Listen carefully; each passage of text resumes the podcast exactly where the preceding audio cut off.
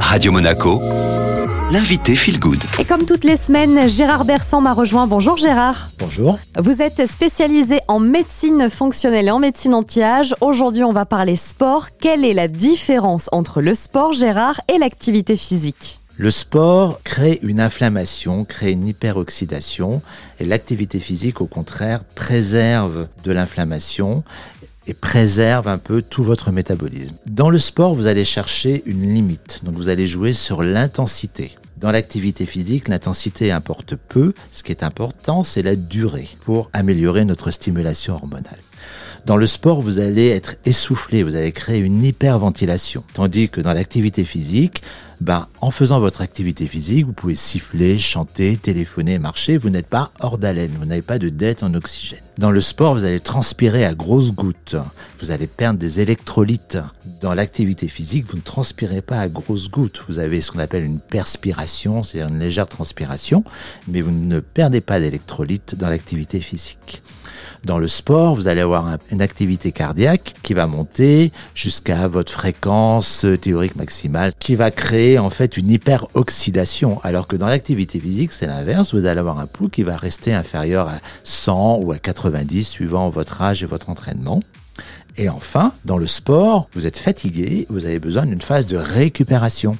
Tandis que dans l'activité physique, pas la peine de récupérer, vous pouvez tout de suite faire autre chose, vous n'êtes pas fatigué, au contraire, vous êtes plus en forme.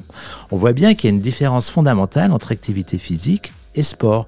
Le sport, il faut s'en méfier en anti-âge. L'activité physique, il faut la privilégier. Pour mesurer entre guillemets euh, l'intensité d'une activité physique, Gérard, il y a l'équivalent métabolique. Alors qu'est-ce que c'est exactement et comment on le mesure? Alors l'équivalent métabolique, c'est à peu près votre consommation d'oxygène euh, suivant votre activité. On estime qu'un équivalent métabolique, c'est quand vous êtes devant la télé sur votre canapé, vous allez avoir une consommation d'oxygène de base qui correspond à un équivalent métabolique. Alors généralement, quand on distingue sport et activité physique, on essaye de ne pas dépasser les six équivalents métaboliques. Pour vous donner un ordre d'idée, tondre sa pelouse, c'est à peu près 5,5 équivalents métaboliques. Danser, jardiner, c'est 3,5 équivalents métaboliques. Faire du bricolage, du vélo, c'est à peu près pareil.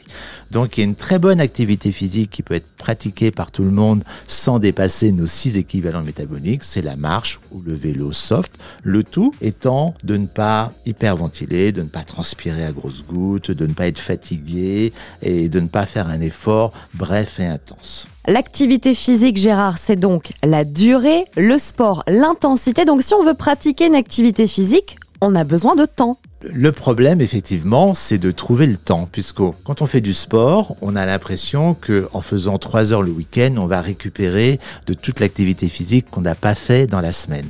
Alors c'est vrai au niveau calorique, c'est pas tout à fait vrai au niveau métabolique. Pour engendrer le métabolisme, il faut pratiquement avoir une activité physique au plus tard tous les deux jours. Et notre problème à tous, c'est de trouver pratiquement une heure par jour, une heure tous les deux jours pour faire une activité physique. C'est un problème de temps. Nous sommes tous pris par le temps et on a l'impression que de faire du sport va nous faire gagner du temps. C'est peut-être vrai sur les calories, ce n'est pas vrai pour notre santé.